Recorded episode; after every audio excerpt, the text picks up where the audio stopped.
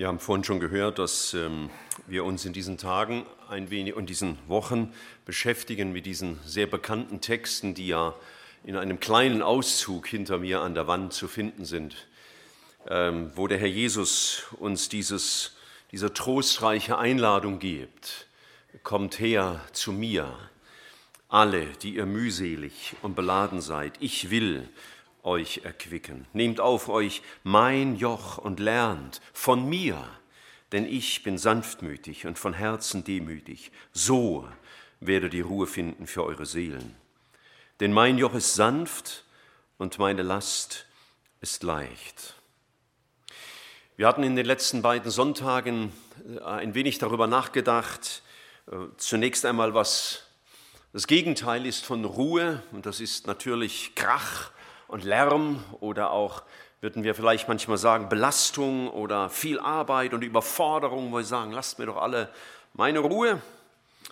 Ähm, manchmal ist das Gegenteil von äh, Frieden oder Ruhe auch Unordnung, zum Beispiel in einem Land. Ich danke Gott jeden Morgen, wenn ich aufstehe, dass ich in einem Land aufgewacht bin, in dem Ordnung und Ruhe herrscht, auch politische Ordnung und kein Bürgerkrieg und, und solche Dinge. Und mühselige und beladene sind Menschen, die ermüdet sind und abgeplagt und zerschlagen, unter einem hohen Druck stehen. Und ich möchte uns erinnern an einen Vers, den ich, denke ich, in beiden Predigten erwähnt habe, der mich in den letzten Wochen äh, immer wieder beschäftigt. Im Philipperbrief, im Kapitel 4, hatten wir zwei sehr bekannte Verse gelesen. Ähm, Paulus sagt da in Philipper 4 im Vers 6, sorgt euch um nichts, sondern in allem lasst durch Gebet und Flehen mit Danksagung eure Anliegen vor Gott kund werden. Das verstehen aus meiner Sicht manche Christen nicht ganz richtig an der Stelle. Sie sagen also, wenn ich bete, dann, dann bete ich zuerst, sondern bitte um die Dinge und dann danke ich für verschiedene Dinge, die ich bekommen habe. Aber so ist das nicht gemeint, sondern wir sollen unsere Gebitten, unsere, unsere Bitten, unser Flehen mit einer Haltung der Danksagung vortragen. Das Danken, dass er mich hört und dass er mich gehört hat und dass er auf seine Weise und zu seiner Zeit antworten wird in Bezug auf die Dinge, die ich eben vorhin getragen habe. Und er sagt dann weiter, und der Friede Gottes, der allen Verstand übersteigt, wird eure Herzen und eure Gedanken bewahren in Christus Jesus. Die Ursache für die Unruhe unseres Herzens ist nicht irgendein Problem, das ich habe, irgendein Mensch, mit dem ich nicht zurechtkomme, sondern die Ursache unserer Unruhe sind unsere Gedanken, die nicht bewahrt sind in Christus, die Gedanken, die nicht nah bei Jesus sind, die Gedanken, die nicht geprägt und erfüllt sind von Jesus. Und wir hatten letzten Sonntag ähm, oder an den beiden Sonntagen hatte ich versucht, auf eine Frage Antwort zu geben, nämlich warum unsere Seele so oft in Unruhe ist und vor zwei Wochen war eine Antwort, die wir aus Gottes Wort betrachtet haben, weil wir nicht geprägt sind von der Erkenntnis Gottes. Wer ist er? Dass wir nicht gepackt sind von seiner Größe und Herrlichkeit und Macht. Und letzten Sonntag ging es darum, unsere Seele ist deswegen oft in Unruhe, weil wir nicht geprägt sind vom Vertrauen in ihn. Wir hatten zwei Bibeltexte zum Beispiel gelesen, einen aus den Psalmen, wo Gott sagt, seid still und erkennt, dass ich Gott bin. Und heute wollen wir uns ganz besonders in unserem Text in Matthäus 11, dem Vers 29 widmen, weil ich denke, da ist eine weitere wesentliche Ursache äh, implizit benannt, warum unsere Seelen oft nicht so in der Ruhe sind. Und da heißt es im Vers 29, nehmt auf euch mein Joch und lernt von mir, denn ich bin sanftmütig und von Herzen demütig, so werdet ihr Ruhe finden für eure Seelen. Viel Unruhe in unseren Herzen kommt daher, dass unsere Herzen dieses Joch nicht auf sich nehmen wollen. Wir finden Ruhe, sagt Jesus, wenn wir sein Joch auf uns nehmen. Ich werde gleich erklären, was das bedeutet. Und wenn wir, indem wir sein Joch auf uns nehmen, lernen, sanftmütig und demütig zu sein wie Jesus. Und er sagt, während wir das tun, sein Joch auf uns zu nehmen, um Sanftmut und Demut Gott gegenüber zu lernen, werden wir Ruhe finden für unsere Seelen.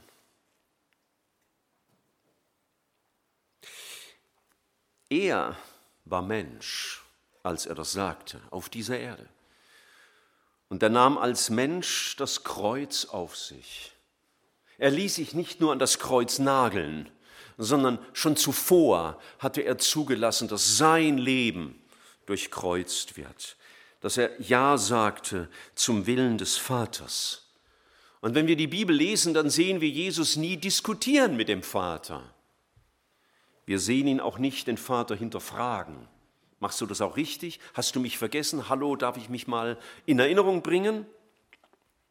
Er hat nie aufbegehrt. Und er hat Gott nie angeklagt. Er hat Gott auch nie angezweifelt. Er hat nie gefragt, warum und warum ich. Und warum hat er das nicht getan?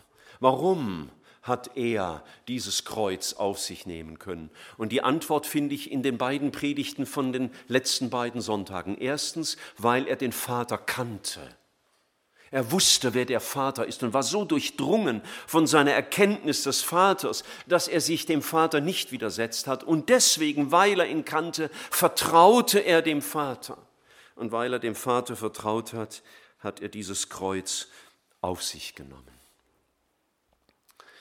Der Text klingt ja ein bisschen sonderbar. Er sagt, kommt her zu mir alle, die ihr mühselig und beladen seid. Und dann sagt er als Lösung nicht, werft eure Lasten ab, sondern er sagt, nehmt auf euch mein Joch. Also das heißt, Jesus macht es uns noch schwerer. Ja? Jetzt kommen wir ja zu ihm und sind schon mühselig und beladen, dann sollen wir noch was auf uns nehmen, das ist ja allerhand.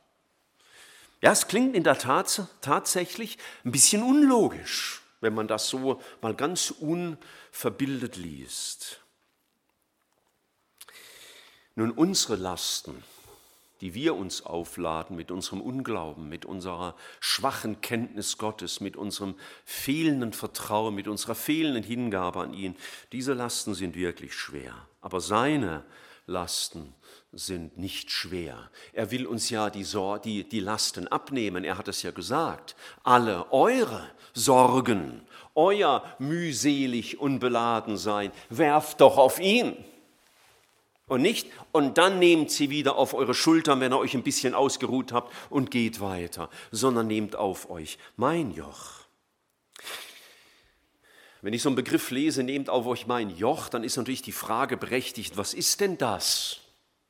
Das Joch, das ich auf mich nehmen soll. Nun, Ganz einfach, die Bibel gibt uns die Antwort. Und ich habe meine Konkordanz hergenommen und habe mal alle Bibelstellen gelesen über Joch, die irgendwie damit in Zusammenhang sind. Und habe drei wesentliche Aussagen mir notiert. Die erste, im ersten Timotheusbrief Kapitel 6, im Vers 1, schreibt äh, der Apostel Paulus den Sklaven der damaligen Zeit einen Satz und sagt, 1 Timotheus 6, Vers 1, diejenigen, die als Knechte unter dem Joch sind, sollen ihre eigenen Herren aller Wert halten, aller Ehre Wert halten.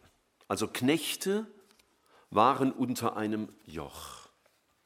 Nun, wenn Jesus mir sagt, Michael, nimm mein Kreuz auf dich, dann heißt das zunächst einmal, sei doch bereit, dich mir hinzugeben, mir gehorsam zu sein, dich meinem Willen und meiner Führung und meinen Plänen zu unterstellen. Oder wie Jesus es an manchen Stellen sagt, ganz einfach zu sagen, ja, Vater, so wie du es führst, ist gut. Sklaven haben ein Joch gehabt, sie mussten tun, was der Herr wollte. Und Jesus lässt es uns frei. Er sagt nicht, ihr müsst mein Joch auf euch nehmen, sondern er sagt, kommt her und nehmt es. Seid meine Diener. So hat es Jesus getan. Er war Diener seines Vaters. Die zweite Bibelstelle, die ich fand, klingt vielleicht ein bisschen kränkend für uns, also bitte äh, nicht jetzt durch die Blume denken, ich wollte euch ein Schimpfwort an den Kopf werfen, aber in Lukas 14, im Vers 19, sehen wir auch was von äh, einem Joch.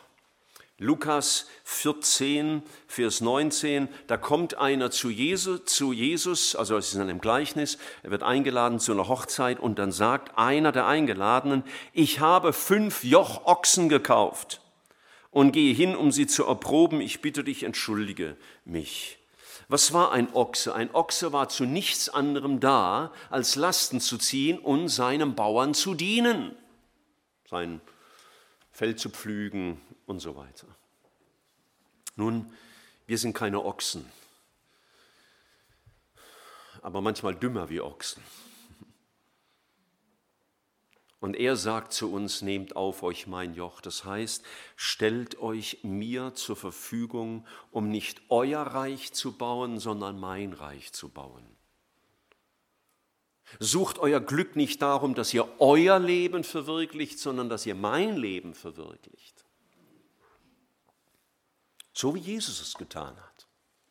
Er war nicht auf dieser Erde, um sich groß zu machen und, und sein Vergnügen zu suchen, sondern um dem Vater zu leben. Und drittens, und das ist dann ein Negativbeispiel, aus dem wir aber auch etwas lernen, im zweiten Korintherbrief, im Kapitel 6, habe ich auch was über ein Joch gefunden. Zweiter Korintherbrief, Kapitel 6, und da sagt er folgendes. 2. Korintherbrief, Kapitel 6, Vers 14. Ähm, kennen viele Bibelleser gut. Sieht nicht in einem fremden Joch mit Ungläubigen. Denn was haben Gerechtigkeit und Gesetzlosigkeit miteinander zu schaffen? Was hat Licht zu schaffen mit der Finsternis? Das Joch in diesem Zusammenhang bedeutet Geistesgemeinschaft, bedeutet innige Übereinstimmung, gleiches Denken, ein gleiches Ziel verfolgend.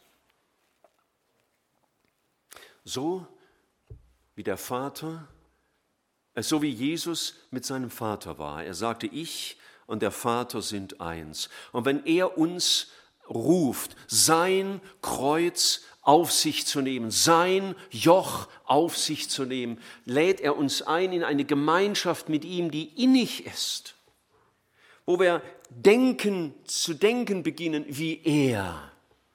Dass unser Herz sich mit seinem Herz verbindet, dass wir nicht einfach stur wie Ochsen irgendwas machen, sondern dass unser Herz mit ihm den gleichen Takt bekommt.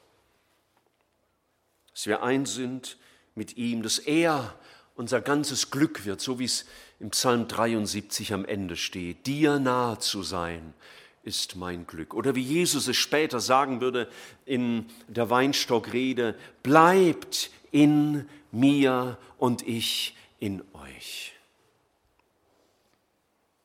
Ist unser Herz vielleicht deswegen manchmal so unruhig, so geplagt, so nervös, so aufgeregt, weil unser Herz diesem Herrn nicht ausgeliefert ist? Weil ich theoretisch gesagt habe, ich würde mein Joch auf mich nehmen, aber das im Alltag nicht lebe? Lasst uns den Vers nochmal aufmerksam lesen. Matthäus 11, ja, war das? Matthäus 11. Und einmal ein paar Dinge uns in Erinnerung rufen oder deutlich machen. Er sagt, Matthäus 11, Vers 29, er sagt nicht, nehmt auf euch das Joch, das ich für euch bereitgestellt habe. Also du, Nathanael, deins und der Richard seins und der Jörg seins. Sondern er sagt, nehmt auf euch mein Joch. Das Joch, in dem ich bin, das Joch, in dem ich die Führung habe, das Joch, in dem es um meinen Willen geht, das Joch, das dich in eine ganz innige Gemeinschaft mit mir bringt. Jesus war der Erste, der das Joch auf sich nahm. Und er lädt uns ein in seine Gemeinschaft. Denn wer uns, er uns also sagt, nehmt auf euch mein Joch, dann will er uns nicht einen riesen Zentnerlast auf die Schultern legen und einen Haufen Probleme schicken, sondern will sagen, komm mir ganz nah, kommt her zu mir, hat er doch gesagt. Steh doch da, gell? Kommt her zu mir. In seine Jochgemeinschaft einzutreten, heißt Jesus ganz nahe zu kommen.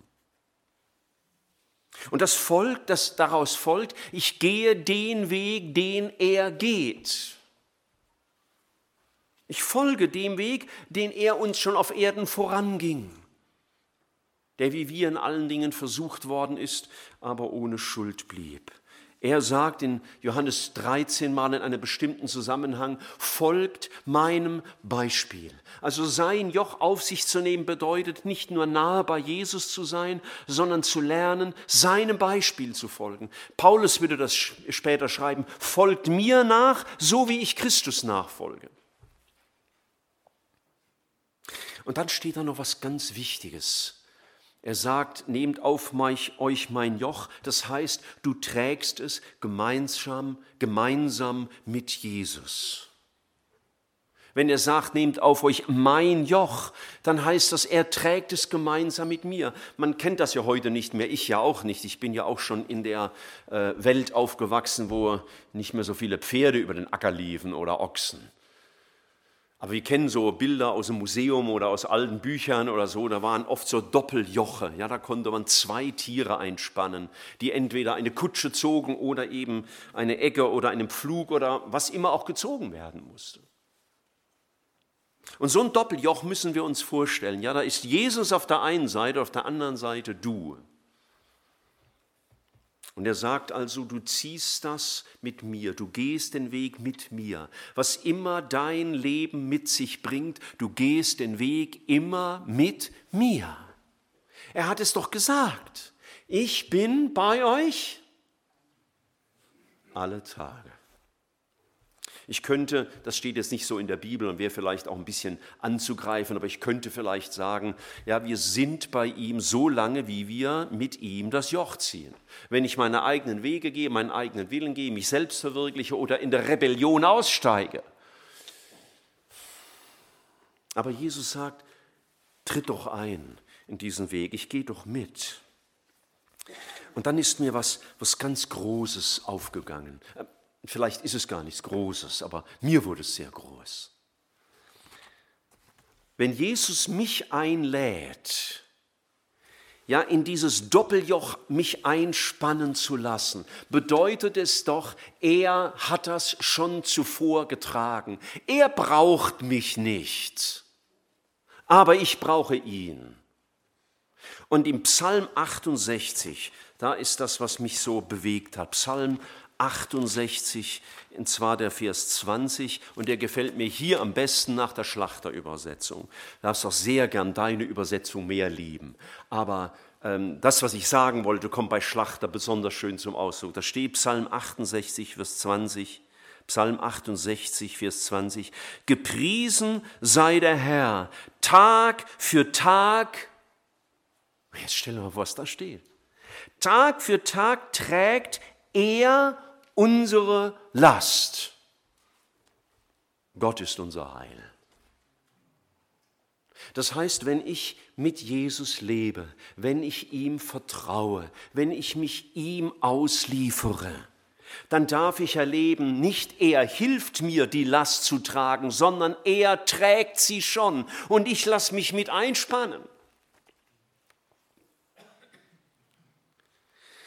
Er sagt mit anderen Worten, lass dich doch tragen mitsamt deiner Last. Er trägt unsere Last. Ich stelle mir das immer vor, wenn so das die Hand Gottes symbolisieren dürfte, ja, und, und, und da wäre ich jetzt in dieser Hand, ja. Da würde ich in dieser Hand sein und sagen, oh, das ist aber schön, der Hand meines Herrn zu sein. Jetzt kommt aber ein Problem, irgendeine Last in mein Leben.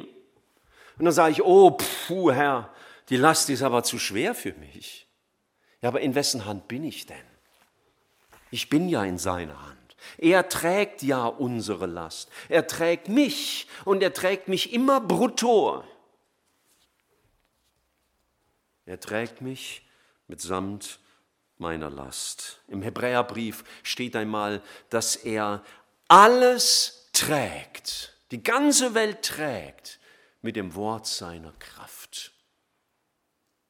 Also wenn ich sage, Herr, ich bin zu schwach für die Last, die du auf mich gelegt hast, dann würde ich eigentlich sagen, Herr, du bist zu schwach, um meine Last zu tragen, denn er trägt mich ja. Und das werden wir wahrscheinlich kaum sagen, Herr, du bist zu schwach für meine Last. Jesus ging diesen Weg schon immer, er ging ihn als Mensch. Und er sagt, lass dich doch tragen von mir. Er trägt. Was hast du zu tragen? Schwierige Menschen um dich herum? Oder dein eigenes Versagen und seine Folgen? Oder eine Krankheit?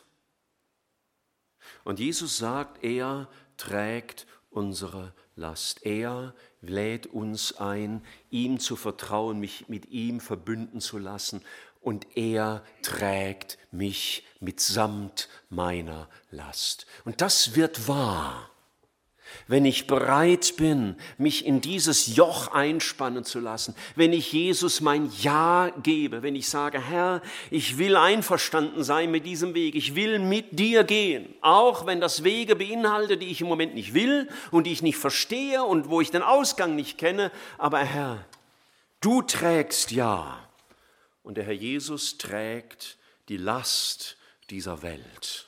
Ich meine, wir sagen ja oft, der Raffaele hätte es auch sagen können, ja, der Herr hat meine Last getragen. Stimmt das? Deine ganze Last? Alles. Von wem denn noch? Hat er denn die Last getragen nur von den Bekehrten? Oder hat er den Raffaele schon gekannt, bevor er sich bekehrt hat?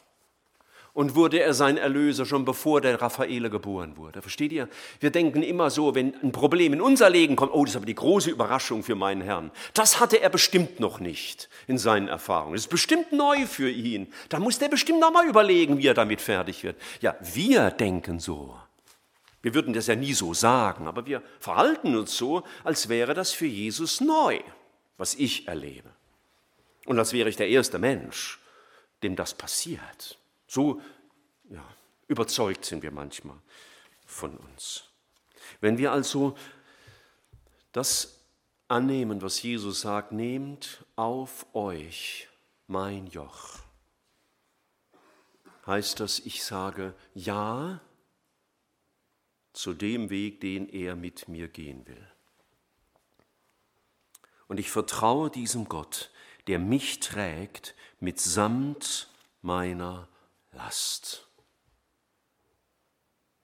Er trägt nicht nur mich oder er trägt nicht nur meine Lasten, sondern er trägt mich mitsamt meiner Last. Nicht ich trage mit seiner Hilfe, so leben Christen manchmal. Herr, ich schaff's nicht ganz, könnte es mir mal ein bisschen behilflich sein. Nein.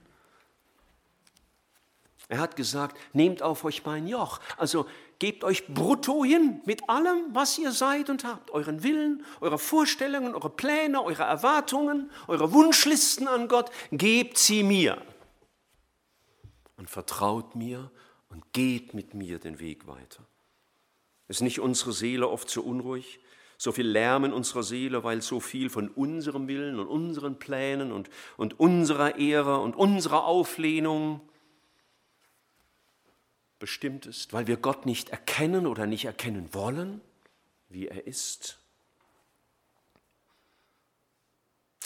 Ich habe neulich eine, eine Übersetzungsvariante gelesen von unserem Vers. Äh, die steht aber nicht in der Bibel, das muss ich gleich schon dazu sagen. Aber wenn wir das nicht tun, was Jesus sagt, diese Einladung nicht annehmen, dann müsste ja genau das Gegenteil passieren von dem, was er verheißen hat, wenn wir das Kreuz auf uns nehmen. Müsste das Gegenteil passieren. Was ist denn das Gegenteil von Matthäus 11, Vers 29? Wenn du deine Bibel offen hast, lies mal mit und versuch mal das Gegenteil zu verstehen, wie ungeheuerlich das ist. Ich lese euch mal das Gegenteil vor von Matthäus 11, Vers 28 und 29. 28 und 29, nur mal so ganz grob. Meidet mich alle, die ihr mühselig und beladen seid. Das wäre das Gegenteil von kommt her zu mir. Meidet mich alle, die ihr mühselig und beladen seid, und ich werde euch die Ruhe verweigern. Das Gegenteil von ich werde euch Ruhe geben. Ich werde euch die Ruhe verweigern. Verweigert mein Joch der Gemeinschaft und bleibt nicht in mir. Weigert euch zu lernen, wie ich bin und nicht, um nicht so zu werden, wie ich bin, und ihr werdet Lärm finden für eure Seelen. Ich meine, wer wäre so dumm, sowas zu tun, oder? Ich meine, das wäre wirklich crazy. Wenn man sowas liest, meidet mich alle, die ihr mühselig und beladen seid, ich werde euch die Ruhe verweigern, verweigert mein Joch der Gemeinschaft und ihr werdet Lärm für eure Seelen finden. Ja, wer will denn sowas?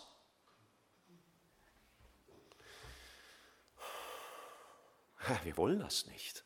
Aber wir laden das dauernd in unser Leben ein.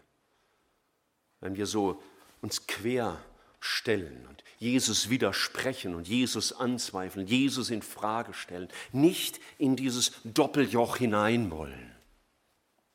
Wenn wir Jesus erklären, wie es richtiger wäre, wie es besser wäre. Ich meine, er versteht das. Ja, Jesus trägt das mit viel Geduld. Er steht nicht vor dir wie der Oberlehrer mit erhobenem Zeigefinger was, was, was redest du da für einen Unsinn? Was glaubst du denn nur für einen Quatsch? Warum betest du so komische Sachen? Nein, das tut er nicht, weil er weiß, wie es ist. Er war Mensch. Und für Jesus war nicht alles leicht zu ertragen.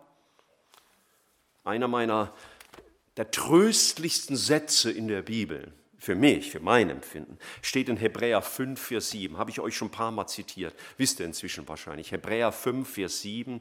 Da gucken wir in die Seele unseres Herrn hinein. Und da steht folgendes. Hebräer 5, Vers 7. Dieser hat in den Tagen seines Fleisches sowohl Bitten als auch Flehen mit lautem Rufen und Tränen dem dargebracht, der ihn aus dem Tod erretten konnte, und er ist auch erhört worden, weil er lange genug gebetet hat. Oder? Nein, um seiner Gottesfurcht willen, weil er Ja sagte zum Weg des Vaters. Aber leicht war der Weg für Jesus nicht. Also, wenn einer laut rufen muss und weint dabei, dann kann der Weg nicht leicht sein. Also wenn du manchmal laut rufst und weinst, bist du in bester Gesellschaft und musst nicht denken, Jesus macht dir Vorwürfe. Aber er sagt, komm her zu mir. Komm her zu mir. Ich meine, ich, oh, hast, beobachtest du es manchmal, da ist ein Kind, das fällt hin auf die Knie und dann steht vielleicht der Papa da oder der Opa oder was weiß ich, wer auch immer, der vertraut ist mit dem Kind und sagt, komm her zu mir. Was macht das Kind? Geht es wohl gerne dahin? Ja. Und ich habe viel zu spät gelernt, dass man Kindern dann nicht sagen darf, wenn man sie auf den Arm nimmt, ach, ist gar nicht so schlimm. Quatsch habe ich auch erzählt. Es ist aber schlimm, was das Kind gerade erlebt. Und wenn wir in diesem Sinne ja, in Nöten sind, dann sagt Jesus nicht zu uns, ach, das ist nicht so schlimm. Doch, es ist schlimm. Für ihn war es auch schwer. Aber er lädt uns ein und sagt, komm her zu mir und bejahe den Weg und, und geh den Weg mit mir unter diesem Joch. Und ich schließe mit Psalm 73. Den haben wir jetzt schon so oft gelesen, aber ich glaube, er ist so elementar, dass ich persönlich kaum daran vorbeikomme. Psalm 73, der Psalm von Asaf, wo er sein ganzes Unverständnis Gott gegenüber rausgerufen hat und ihm Vers 13 sagt, ganz umsonst habe ich mein Herz reingehalten und meine Hände in Unschuld gewaschen. Ich bin doch den ganzen Tag geplagt worden und meine Züchtigung war jeden Morgen da. Also ähnlich beten wir manchmal auch, oder wir denken es jedenfalls. Wenn wir es denken, dürfen wir es auch beten, oder? Ja, was ich denke, darf ich auch beten. Er sieht ja meine Gedanken eh von ferne. Asaf hat es ja auch gemacht. Und dann heißt es im Vers 17, und der Satz ist mir immer wieder bedeutsam, bis ich ging in das Heiligtum Gottes. Das heißt, in diese Jochgemeinschaft, bis ich zu Jesus ging und begann ihm zuzuhören was er zu sagen hat. Liebe Freunde, darf Jesus in unserem Leben tun, was er will? Das ist eine Frage, die haben wir zu entscheiden, nicht er. Darf er tun, was er will? Bei Asaf hat er das getan, bei dir was anderes. Und er geht in das Heiligtum Gottes, das heißt, er tritt in die Gegenwart Gottes, er hört seinem Gott zu. Und er sagt ihm, wie zum Beispiel im Psalm 77, nur eine Seite weiter, Psalm 77, Vers 14, O Gott, dein Weg ist heilig. Das heißt vollkommen, makellos. Dein Weg ist heilig. Das erkannte Asaf, dein Weg ist heilig. Und er kommt zu diesen Sätzen, die wahrscheinlich schon von Millionen von Gläubigen gebetet wurden oder durchdacht wurden, die in schwierige Situationen gekommen waren. Vers 23, und dennoch, dennoch bleibe ich stets an dir. Und neben dir begehre ich nichts auf Erden. Dennoch bleibe ich stets an mir. Ja, Herr, ich will bei dir bleiben. Ich will in dieser Jochgemeinschaft sein. Ich will den Weg mit dir gehen. Ich will in der gegebenen Lage bleiben. Ich will nicht davonlaufen. Ich will dich nicht in Frage stellen. Ich will nicht weglaufen. Du leitest mich, Vers 24, nach deinem Rat. Viele Christen lieben den Psalm 23. Dabei finde ich den manchmal recht schwierig. Der ruft in mir ganz viele Fragen hervor. Ich meine, ich geht's dir immer so, dass du sagst, der Herr ist mein Hirte, mir wird nichts mangeln. Ist das dein tägliches Programm? Oder er weidet mich auf einer grünen Aue und führt mich zum frischen Wasser, so idyllisch. Aber ist dein Leben so idyllisch? Und dann kommen Sätze wie, und wenn ich auch wanderte im Tal der Todesschatten. Oh, wer will denn dahin? Du leitest mich, auch wenn wir in unserer Jochgemeinschaft mit dir durch dunkle Täler gehen. Verstehst du? Er geht immer mit dir oder du, besser gesagt, mit ihm. Das sind ja seine Wege, nicht meine. Er sagt ja, nehmt auf euch mein Joch. Geht den Weg, den ich auch gegangen bin. Und ich gehe mit euch. Ich bin aber zuerst gegangen. Und sein Ziel ist die Ewigkeit. Du nimmst mich danach in Herrlichkeit auf. Dort lösen sich spätestens unsere großen und kleinen Fragen. Vers 25, wen habe ich im Himmel außer dir? Und jetzt könnte ich mein Predigt, meine Predigtreihe, mein Titel der Predigtreihe nennen, Herr, du bist mehr als genug. Wenn ich nur dich habe, dann frage ich nichts nach Himmel und Erde, sagt Luther so unvergleichlich schön. Herr, du bist genug.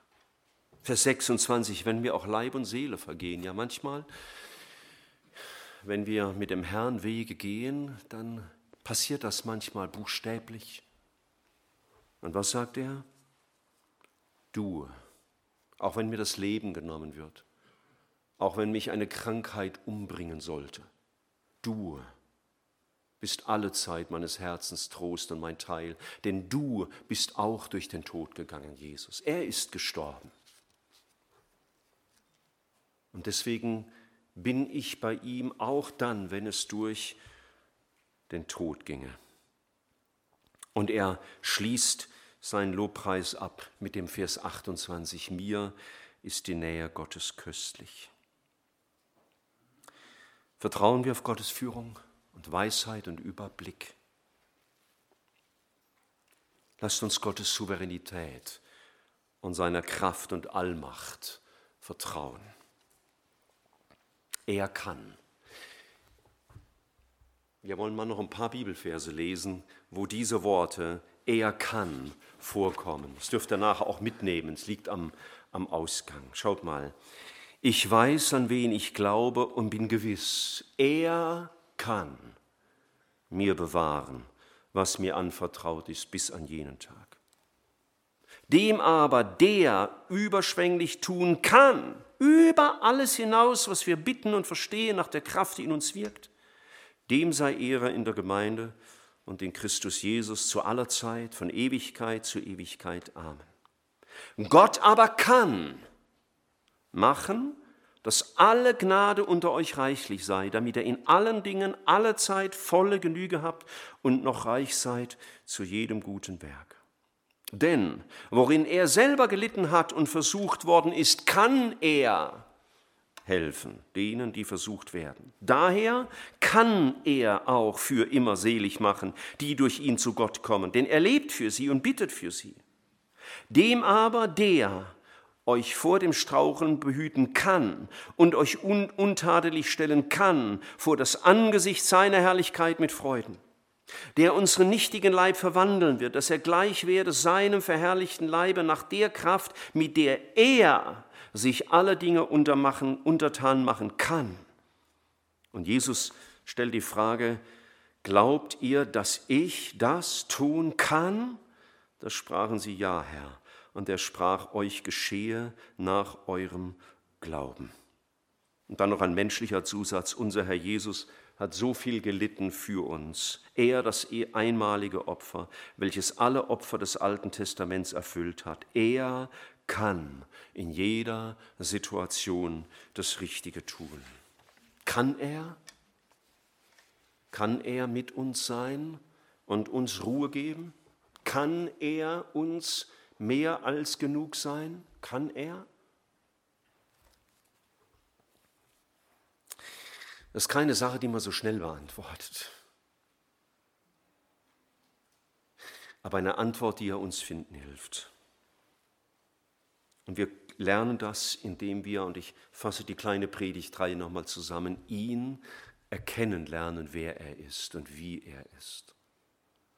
Und deswegen zweitens ihm vertrauen.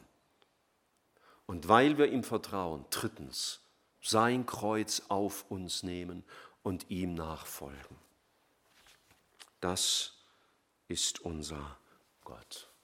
Er ist mehr als genug. Und das ist der Weg, um es zu erfahren. Kommt her zu mir, die ihr mühselig und beladen seid, ich will euch Ruhe geben. Nehmt auf euch mein Joch und lernt von mir denn ich bin sanftmütig und von Herzen demütig. Er war sanftmütig seinem Vater gegenüber, hat sich ihm unterstellt und er sagt, indem ihr das tut, werdet ihr Ruhe finden. Denn mein Joch ist sanft, meine Last ist leicht. Lasst uns einen Moment still werden vor unserem Herrn, jeder für sich persönlich. Niemand möge laut beten. Ich schließe dann ab mit Gebet. Herr Jesus, wir beten dich im Glauben an, dass du mehr als genug bist. Dass es wahr ist, was Asaf gesagt hat, wenn ich nur dich habe, begehre ich nichts mehr sonst auf dieser Erde. Herr, wir müssen gestehen, dass wir oft noch nicht so weit sind, wie es Asaf war. Und er hat dich, Jesus, nicht einmal gekannt, aber er kannte die Offenbarung Gottes, die Vater, Sohn und Heiliger Geist schon im Alten Testament war. Das kannte er. Er war in seinem Herzen im Heiligtum Gottes. Er blieb nicht stehen bei seinen Erlebnissen und Wahrnehmungen. Und Herr Jesus, wir wollen dir sagen, wir wollen dir glauben. Wir können es aber manchmal nur sagen, wie der Vater dieses kranken jungen Herr, hilf meinem Unglauben. Herr, manchmal tun wir uns schwer damit. Aber wir wollen zu dir kommen, wir wollen lernen, wir wollen begreifen lernen, was es bedeutet, dein Kreuz auf uns zu nehmen. Wir wollen das nicht so leichtfertig dahinsagen, weil wir manchmal gar nicht verstehen, was das alles beinhalten kann. Aber Herr, hilf uns, dich besser zu erkennen, damit unsere Herzen nicht in so viel Unruhe bleiben, dass wir überwältigt sind von dem, wer du bist, und dass unsere Herzen nicht im Unfrieden bleiben, weil wir dir nicht vertrauen. Und Herr Jesus, wir wollen nicht, dass unsere Herzen in Unruhe bleiben, weil wir dein Kreuz verweigern, dein Joch verweigern. Danke, dass du mit jedem nach Hause gehst. Du weißt, was das für jeden von uns heißt.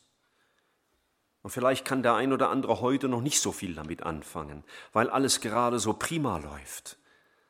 Aber Herr, du wirst es uns lehren, lernen helfen, gerade dann, wenn es für uns dran ist. Bewahre dein Wort in unseren Herzen. Wir bitten besonders noch einmal für die Geschwister, die vorhin genannt wurden, die Liedverse ausgesucht haben, wie Susanne und Monika und Johannes, mit ihren so verschiedenen und belastenden Situationen, mit denen niemand von uns gerne tauschen wollte. Aber Herr, du bist der gleiche Gott für sie. Und du vermagst ihnen das zu schenken, dass sie trotz allem nicht nur mit uns singen, sag ja zu Gottes wegen. Und nicht nur singen, dann jauchzt mein Herz dir, großer Herrscher, zu, sondern dass wir das wirklich leben können. Das hilft ihnen und uns. Bewahre dein Wort in uns. Wir beten dich an, Herr. Amen.